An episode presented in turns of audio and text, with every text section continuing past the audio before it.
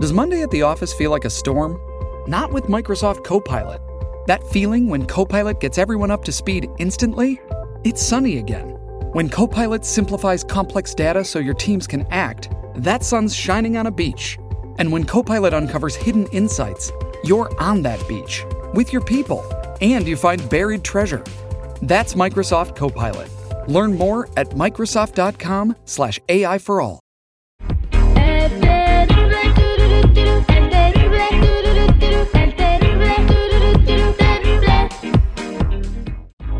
Tendencias.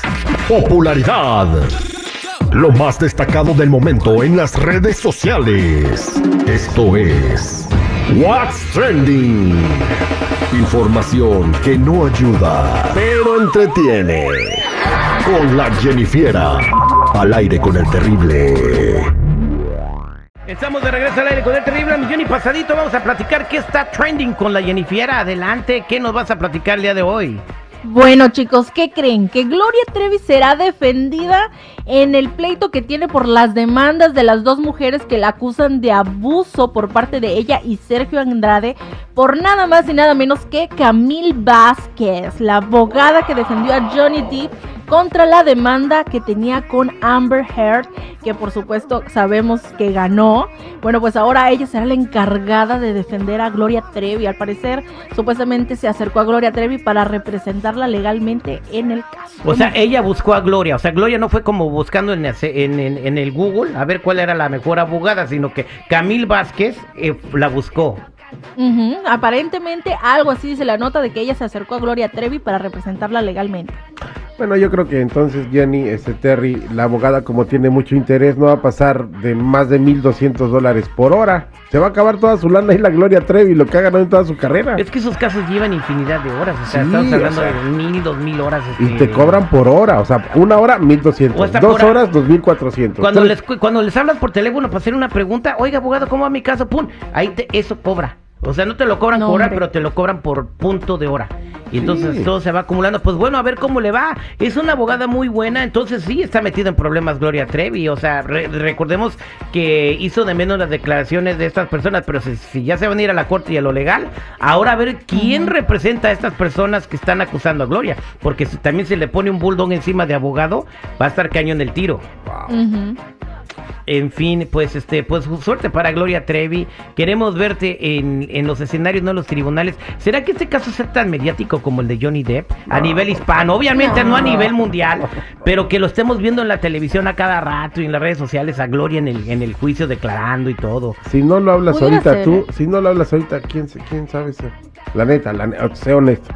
Bueno, quién sabe, a lo mejor por el morbo el morbo de saber qué pasó y por qué ellas están diciendo que ella se aprovechó de ellas cuando eran jóvenes, ¿no? ¿Quién sabe? Exactamente, bueno, el clan Trevi Andrade, ¿no? Porque supuestamente Gloria era la cargada de, juntar a las jovencitas para que se fueran al clan, a, según aprender música, ¿no? En fin, ahora eh, seguimos hablando de Natanael Cano que estuvo en la revista GQ, estuvimos hablando este en el programa sobre que los declararon héroes de la música regional mexicana, pero ahora eh, los internautas han decidido atacar en otro frente. Exactamente, en otro frente y en otro lado y en otro perfil. Y es que están diciendo que se pasaron de lanza con el Photoshop, de que se pusieron como a editarle mucho a Natanael Cano y que hasta parece niña, así que parece mujer. Que le pusieron como que mucho maquillaje en lo que viene siendo la edición. ¿Cómo ven? Estoy viendo la fotografía, sí es demasiado Photoshop y también noto que en la cabeza le pusieron como laureles de César.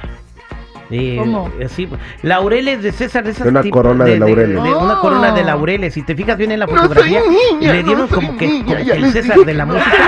¿O qué significará eso? Tiene un traje negro y está muy serio, se mira, pero sí se mira requete maquillado.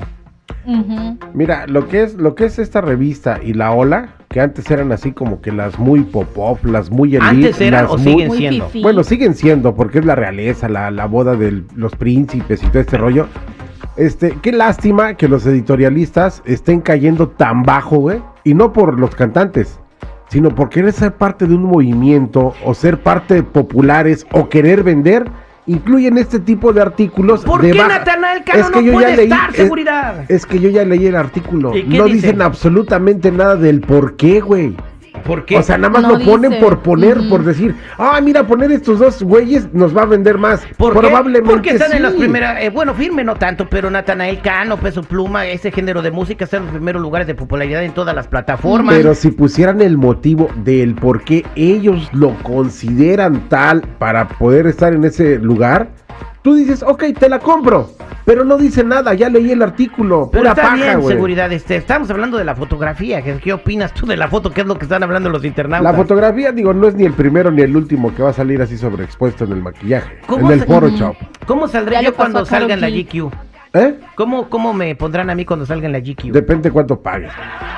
Pues sí. Ah, ¿tú crees que también fue gratis? Todo flaquito. ¿no? Y con cuadritos. ¿Qué trabajos este güey? Y lo van a sacar en el aviso magazine y eso.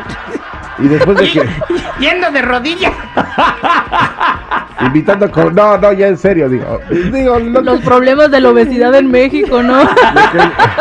lo Que- que- Chale. viera que lo pusieron en una foto chiquita en la última página de la opinión. Ah, espérate, pues, sí, hombre. Sí, Ay, tripio. no. Ya, Citripio, no seas envidioso, Citripio, por favor. Bueno, pero ah, me da mucho gusto el éxito de Natanael Cano, el que está teniendo también grupo firme, de que ya me están diciendo que, ya ves que habíamos platicado que se aventó. Dice que sí lo alcanzaron a cachar porque se cayeron junto con él, ¿no? Entonces no hubo lastimados y sí hubo mucha gente alegre porque se les, se les fue encima este eh, Dwincas. Mira, qué bueno que se les fue encima. Ay, qué bonito, ¿no? Que ser felices, chicos. Así como un osito allá en Connecticut, que se le ocurrió así como que más bien seguir el instinto de su olfato. ¿Y dónde creen que terminó? En donde en un dispensario de marihuana. Uno, Ay, uno no. con coca y el otro bien marihuano, no, bueno. no, ¿dónde terminó? Terminó en, un- en una panadería. El, osito ese, yo creo que es pariente de, del oso Yogi o por ahí. El oso ¿Por bimbo, era de panadería, era de panadería. Ándale, el osito bimbo. Bueno, pues es que llegó la panadería que entró a robarse y se robó 60 pastelitos. Los dueños que estaban ahí o los que trabajaban ahí estaban aterrados de ver este cómo se andaba sirviendo los pastelitos. Wow. Hasta escogiendo, yo creo que este, no, este sí. Bueno, pues ya lo dejaron que se llevara lo que se iba a llevar el, el osito y se fue muy feliz.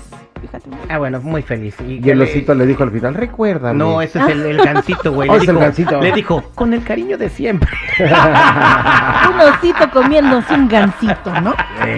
Muchas gracias, Dieri Viera. Bueno chicos, ya saben, si gustan seguirme en mi Instagram me pueden encontrar como Jennifiera94. Oye, sí es cierto, ¿por qué el osito bimbo es blanco? ¿Es un oso polar? Sí. Pero allá no... oso Como los de. Coca-Cola. ¿Y qué si hornea pasteles allá en el Polo Norte no, no se derrite el hielo? Bueno, quién sabe, Ay, pero... eh, Dile algo, Citripio. Imbécil. No, pero espérate.